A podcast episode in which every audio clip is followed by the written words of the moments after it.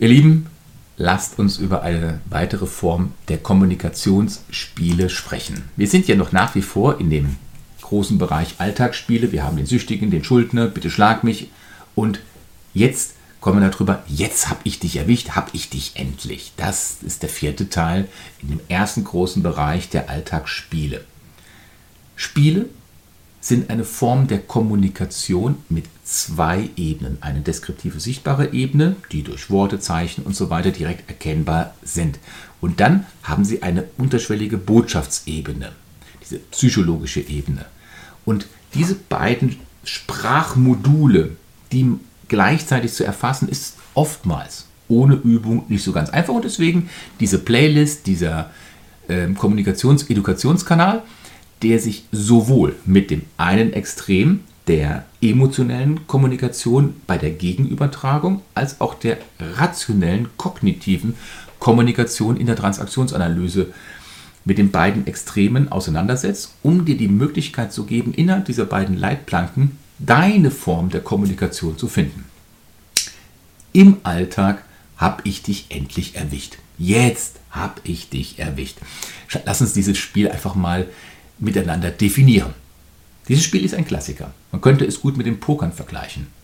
Ein typischer Pokerspieler, der kriegt ein Blatt. Nehmen wir mal an, er hätte jetzt ein todsicheres Blatt. Vier Asse, Royal Flash, was auch immer. Ein typischer Pokerspieler, dem siehst du es im Gesicht nicht an, was er für ein Blatt hat. Aber jetzt unser Spieler, der dieses Spiel Jetzt hab ich dich erwischt spielt, hat etwas ganz anderes im Sinn. Für ihn ist es nicht so in der Hauptsache, das Spiel, das Pokerspiel zu gewinnen, weil er spielt sein eigenes Spiel. Sein Spiel heißt, jetzt hab ich dich erwischt. Für ihn ist das Gewinnen des Spieles nicht so wichtig, wie das Gewinnen über seinen Gegner, also seinen Gegner zu überrumpeln. Den Gegner zu überrumpeln, gegenüber seinem Gegner einen Gewinn zu erzielen, das möchte ich dir mal mit einem reell so stattgefundenen Beispiel mal erklären. Ich habe einen Kunden, der ist ein Handwerker. Dieser Handwerker hat einen Kunden, der hat mehrere Wohngebäude. Dieser Wohnungsinhaber hat von dem Handwerker regelmäßig handwerkliche Tätigkeiten, Reparaturarbeiten in seinen Wohnungen durchführen lassen. Der Wohnungsinhaber hat nun regelmäßig auf einmal damit begonnen, 2% Skonto von den Rechnungen abzuziehen, obwohl dies weder den Geflogenheiten noch dem Vertrag zwischen ihm und dem Handwerker entsprach. Mein Kunde, der Handwerker, war darüber mit der Zeit so erbost, dass er sich sogar auf einen Rechtsstreit mit dem Auftraggeber eingelassen hatte. Dieser lange Rechtsstreit, dieser mit einem Briefwechsel, extrem langer Briefwechsel mit dem Klienten, dem Wohnungsinhaber, hatte nur eins erbracht. Der Wohnungsinhaber stellte den Handwerker letzten Endes vor die Wahl, entweder du akzeptierst jetzt die 2% Konto oder ich suche mir einen anderen Handwerker. Zerknirscht musste der Handwerker dann irgendwann einmal aufgeben und die 2% akzeptieren. Ein paar Wochen später, zum neuen Quartal, hat er dann aber seine Preise dann ein wenig erhöht, sodass er die 2% wieder drin hatte. Es ging ihm also nicht nur um die 2%, es ging ihm um das Gewinnen über den Wohnungsinhaber. In der Literatur zur Transaktionsanalyse finden wir sehr viele Beispiele für dieses Spiel. Jetzt habe ich dich erwischt. Und es handelt sich tatsächlich um ein Spiel und es ist auch bei dem Bonusinhaber und dem Handwerker schnell klar geworden, es geht um ein Spiel. Denn sowohl der Handwerker als auch der Wohnungsinhaber haben immer wieder die Situation geprüft, gibt es vielleicht nicht doch eine Chance, ein Potenzial auf Sieg. Der Wohnungsinhaber war eindeutig im Unrecht, denn er provozierte den Handwerker mit diesem ungerechtfertigten Abzug von den 2% Konto. Und der Handwerker fühlte sich nun so sehr im Recht, jetzt hab ich dich erwischt, dieses Spiel, dass er auf einmal begann, nicht mehr rationell zu handeln, sondern seine übergroße emotionale Wut an dem Auftraggeber ungebremst auszulassen. Also anstatt vernünftig, ruhig mit seinem Erwachsenen-Ich zu überlegen, ob es sich für einen zweiprozentigen Abzug überhaupt lohnt, in die Gefahr zu kommen, einen so großen Kunden zu verlieren, packte der Handwerker also die Gelegenheit beim Schopf, um seinen Auftraggeber in einem ellenlangen Briefwechsel immer mehr zu diskreditieren. Jetzt betrachten wir dieses Spiel mal aus der Distanz. Rein jetzt von der deskriptiven, von der sichtbaren Ebene betrachtet, handelt es sich hier um eine Transaktion zwischen Erwachsenen-Ich und Erwachsenen-Ich. Alles geht korrekt vonstatten, denn es ist ja eine Geldsumme abgezogen worden, welche vorher nicht vereinbart wurde. Also hat das Erwachsene-Ich des Handwerkers das Erwachsene-Ich eigentlich des ähm, Wohnungsinhabers ansprechen wollen. Spiele haben aber immer zwei Ebenen. Neben der beschriebenen sozialen Ebene gibt es auch noch die psychologische Ebene. Und die psychologische Ebene ist in diesem Fall zwischen dem Eltern-Ich des Handwerkers und dem Kindheits-Ich des Wohnungsinhabers. Der Handwerker nutzte seine Position dazu, um die im Inneren bei ihm aufgestauten Emotionen bei seinem betrügerischen, betrügerischen äh, in Anführungsstrichen, Gegner jetzt freien Lauf zu lassen. Und wahrscheinlich genauso fand das früher statt, als er kleiner war, jünger war, Kind, Jugendlicher, als aller Wahrscheinlichkeit nach sein Vater oder seine Mutter es ähnlich mit ihm gemacht haben und ihm immer wieder äh, in Diskredition gezogen haben. Eigentlich bereitete ihm sogar diese Provokation seines Auftraggebers, bereitete dem Handwerker sogar noch richtig Freude. Denn er erinnerte sich ja daran, dass er ja in seiner Kindheit immer wieder ähnliche äh, Fälle von Ungerechtigkeit sich förmlich herbeigesehnt hat, die er dann mit Genuss förmlich ausgeschlachtet hatte. Im Nachhinein, also in Gesprächen mit mir, konnte er sich interessanterweise praktisch nie an die Gründe der damaligen Auseinandersetzung erinnern. Dafür aber viel, viel besser konnte er sich daran erinnern, wie die Auseinandersetzungen damals immer wieder vonstatten gegangen sind. Genauso, als wenn er es richtiggehend genossen hätte. Das hier beschriebene Beispiel, jetzt habe ich dich erwischt, ist ein Spiel mit zwei Rollen. Es gibt ein ähnliches äh, Spiel, welches wir Ist es nicht schrecklich nennen. Dieses Spiel Ist es nicht schrecklich, hat aber eine Rolle mehr. Der Spieler, der sich ungerecht behandelt fühlt, beklagt sich nun einem Dritten gegenüber. Das passiert ganz nach dem Motto, geteilte Freude ist halbe Freude und doppelte Freude. okay. Also, interessant ist, dass der Vertraute von dem Opfer, dem er sich also anvertraut, in der Regel auch jemand ist, der dieses Spiel ist es nicht schrecklich spielt. Wie komme ich jetzt aus diesem Spiel am besten wieder raus? Ich glaube, die Katze muss mal weg. Julchen, komm mal raus aus dem Spiel.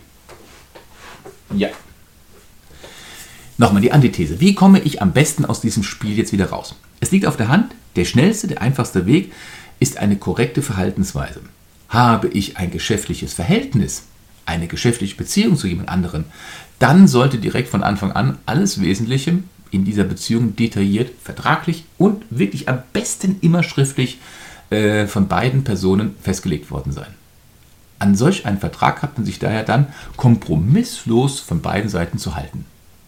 Ja, ein Beispiel, bist du ein Therapeut, hast einen Klienten vor dir, der entweder zu spät kommt oder die Sitzung nicht bezahlt dann ist es wichtig, dass du von Anfang an einen schriftlichen Vertrag aufgesetzt hast, um Missverständnisse mit dem Steuerberater, dem Finanzamt und auch ganz wichtig, Missverständnisse in deinem Verhältnis zu deinem Klienten aus dem Weg zu räumen. Wir sind aber alle Menschen und es kann immer wieder zu Fehlern und zu Missverständnissen kommen. Was dann, wenn es zu Missverständnissen kommt? Es gibt dann immer noch die Möglichkeit, aus dem Spiel herauszukommen, indem man ohne Diskussion und zwar auf höfliche Art und Weise auf die Einhaltung des Vertrages pocht. Personen, die sehr, sehr gerne dieses Spiel spielen, jetzt habe ich dich endlich erwischt, das sind Personen, die grundsätzlich mit Vorsicht zu genießen sind. Sie führen oft Dinge ins Gericht, welche dir vielleicht beim ersten Blick nicht ins Auge fallen würden. Zum Beispiel, ähm, wenn jetzt dieser Handwerker mit dem Wohnungsinhaber ähm, öfter in Kontakt ist und dann ist auch vielleicht die Frau dabei. Und die beiden, Handwerker und die Frau, das Ehefrau des, des Wohnungsinhabers, verstehen sich relativ gut. Es ist nichts dabei, einfach nur freundschaftliches Verhalten und der Wohnungsinhaber interpretiert das als Flirt. Dann kann er sogar, weil er ein Jetzt hab ich dich erwischt Spieler ist, dieses Verhalten, was vollkommen äh, frei ist von jeglicher Schuld, trotzdem so nehmen, als wenn der Handwerker schuldig gewesen wäre. Du siehst, ein überkorrektes Verhalten ist in diesem Fall bei so einem, der dieses Spiel spielt, jetzt habe ich dich erwischt, eigentlich immer zu raten. Zusammenfassung des Spieles, jetzt habe ich dich erwischt, worum geht es? Das Ziel ist die Rechtfertigung der eigenen Position. Rollen, wir haben hier zwei Rollen, das ist das Spiel des Opfers und das Spiel des Angreifers. Und die Dynamik, die dahinter steckt, ist Eifersucht, ein Wutanfall oder das, oder das Gefühl, nicht korrekt behandelt zu werden. Das ist ganz interessant. Die soziale Ebene, wo sich dieses Spiel aufhält, ist von Erwachsenen-Ich zu Erwachsenen-Ich. Das eine Erwachsene-Ich sagt, du hast dich nicht korrekt verhalten. Das zweite Erwachsene-Ich sagt, ja, ich sehe es ein, du hast recht. Auf der psychologischen Ebene, auf der zweiten Ebene, finden wir aber eine Diskussion zwischen Eltern-Ich und Kindheits-Ich. Das Eltern-Ich sagt, ich habe dich die ganze Zeit beobachtet, ich habe darauf gewartet und du bist darauf reingefallen, ich habe dich erwischt. Das Kindheits-Ich antwortet, ja, du hast mich erwischt. Das Eltern-Ich dann wieder antwortet, ja, und jetzt werde ich meine ganze Wut an dir auslassen. Gibt es einen Nutzen für dieses Spiel? Ja, es gibt einen Nutzen. Es gibt einen psychologischen Nutzen, und zwar die Rechtfertigung für die eigene Wut oder das Ablenken von den eigenen Schwächen. Dann gibt es noch einen sozialen Nutzen, die Rechtfertigung des Satzes, alle Menschen sind nur darauf ein, aus, einen zu erwischen. Man kann ja niemandem mehr trauen. Ich hoffe, du hattest genauso viel Spaß daran wie ich mit diesen Spielen in der Kommunikation, denn Transaktionsanalyse hilft einem zu erkennen, wieso, weshalb, warum sich manche Menschen so verhalten. Es ist genau das Gegenteil von der Gegenübertragung, die wir in der Borderline-Therapie gebrauchen und so tief äh, in der emotionalen Sprache drin sind. Und wenn du beide Extreme so ein bisschen lernst, dann ist dieses Gebrauchen der Ebene der Emotion und die Ebene der Rationalität ein unschätzbarer Vorteil, sein Gegenüber besser zu verstehen. Ich möchte mit diesem Psychoedukationskanal nicht dich in die Situation zu bringen, dass du andere Menschen ausnutzt. Das ist überhaupt nicht der Fall. Ich möchte, dass du deine Umwelt besser verstehst. Und wenn du gewisse Situationen hast, die du gerne aus deinem täglichen Leben einmal vielleicht in einem Video besprochen haben möchtest in Bezug auf die Transaktionsanalyse, ist da tatsächlich ein Spiel dahinter, ja oder nein, dann würde ich mich freuen, wenn du das in der Kommentarfunktion einmal hinterlässt. Wenn du ein persönliches Coaching in der Transaktionsanalyse haben möchtest, schreib mir eine persönliche Nachricht über meine Webseite. Da findest du sowohl auf dem Mediator als auch werdewiderstark.de mein Kontaktformular.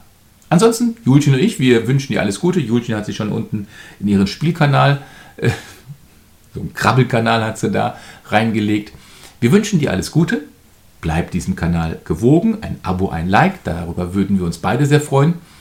Und wir sehen uns im nächsten Video. Bleib tapfer. Dein Markus.